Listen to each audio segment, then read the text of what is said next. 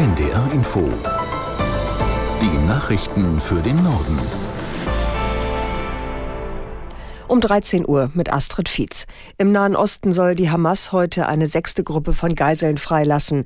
Wie es danach weitergeht, ist unklar. Aus der NDR Nachrichtenredaktion Christoph Johansen. Wie die israelische Regierung heute früh mitteilte, hat sie von der Hamas eine Liste mit den Namen der Menschen erhalten, die heute freikommen sollen. Die Familien der Betroffenen seien bereits informiert worden. Die geltende Feuerpause läuft nach aktuellem Stand morgen aus. Allerdings verhandeln die Konfliktparteien unter Vermittlung der USA, Katars und Ägyptens über eine weitere Verlängerung. Gestern Abend hatten die Hamas und der islamische Dschihad zehn israelische Frauen und zwei Thailänder an das Rote Kreuz übergeben. Die Menschen wurden in Krankenhäuser nach Israel gebracht, um dort auf ihre Angehörigen zu treffen. Wegen der Lage im Nahen Osten sieht das Bundesamt für Verfassungsschutz die Sicherheit in Deutschland derzeit stark gefährdet. Die Anschlagsgefahr sei sehr hoch. Man arbeite mit Hochdruck daran, potenzielle Anschlagsplanungen gegen Jüdinnen und Juden, Einrichtungen oder Veranstaltungen zu durchkreuzen. Aus Berlin Michael Göttschenberg. Verfassungsschutzpräsident Thomas Haldenwang warnt in ungewöhnlicher Deutlichkeit vor Anschlägen radikalisierte Islamisten in Deutschland. Besondere Sorge bereitet dem Bundesamt für Verfassungsschutz, dass die islamistischen Terrororganisationen Al-Qaida und IS die aktuelle Lage im Nahen Osten nutzen, um zu Attentaten aufzurufen. Alleinhandelnde Täter könnten dadurch radikalisiert werden und sogenannte weiche Ziele mit einfachen Mitteln angreifen. Das österreichische Immobilienunternehmen Signa Holding will noch heute einen Insolvenzantrag stellen.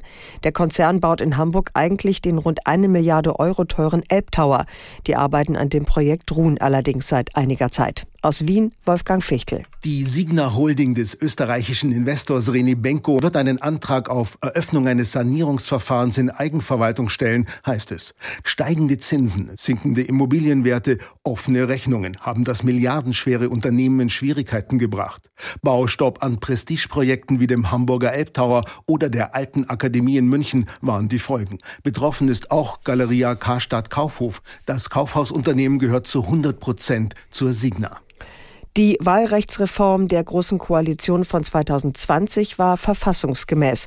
Das hat das Bundesverfassungsgericht entschieden und damit eine Klage von 216 damaligen Oppositionsabgeordneten abgelehnt.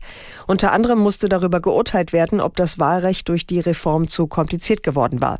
Aus Karlsruhe, Gigi Deppe. Es reiche, wenn diejenigen, die die Wahl ausführen, genau berechnen können, wer wie viele Sitze im Bundestag bekommt. Außerdem finden sie in Ordnung, was das Wahlrecht von 2020 eingeführt hatte. Dass es in bestimmten Fällen keine Ausgleichsmandate mehr gibt, damit der Bundestag nicht zu groß wird.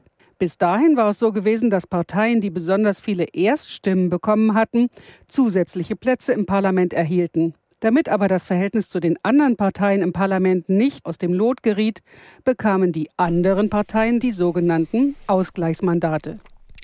Arbeitnehmer konnten sich von ihrem Einkommen trotz hoher Inflation zuletzt mehr kaufen. Wie das Statistische Bundesamt mitteilte, lagen die Reallöhne im dritten Quartal dieses Jahres um 0,6 Prozent höher als im gleichen Quartal des Vorjahres. Damit setzt sich die Entwicklung aus dem Frühjahr fort. Damals waren die Löhne zum ersten Mal seit zwei Jahren wieder stärker gestiegen als die Verbraucherpreise. Wie das Statistische Bundesamt weiter mitteilte, war der Lohnanstieg bei Vollzeitbeschäftigten Geringverdienern deutlich stärker als bei den Menschen mit den höchsten Verdiensten. Der Anteil der Menschen, die regelmäßig Fleisch essen, liegt in Deutschland laut einer Untersuchung bei 78 Prozent. Die Zahl sei in den vergangenen sechs Jahren um sechs Prozentpunkte gefallen, heißt es in einer neuen Ernährungsstudie der Techniker Krankenkasse. Demnach stieg der Anteil der Befragten mit einer überwiegend pflanzlichen Ernährung von 13 auf 17 Prozent. Zwei Prozent ernähren sich nach eigenen Angaben komplett vegetarisch. Ein Prozent der Befragten verzichtet laut Studie ganz auf tierische Produkte und lebt vegan. Das waren die Nachrichten.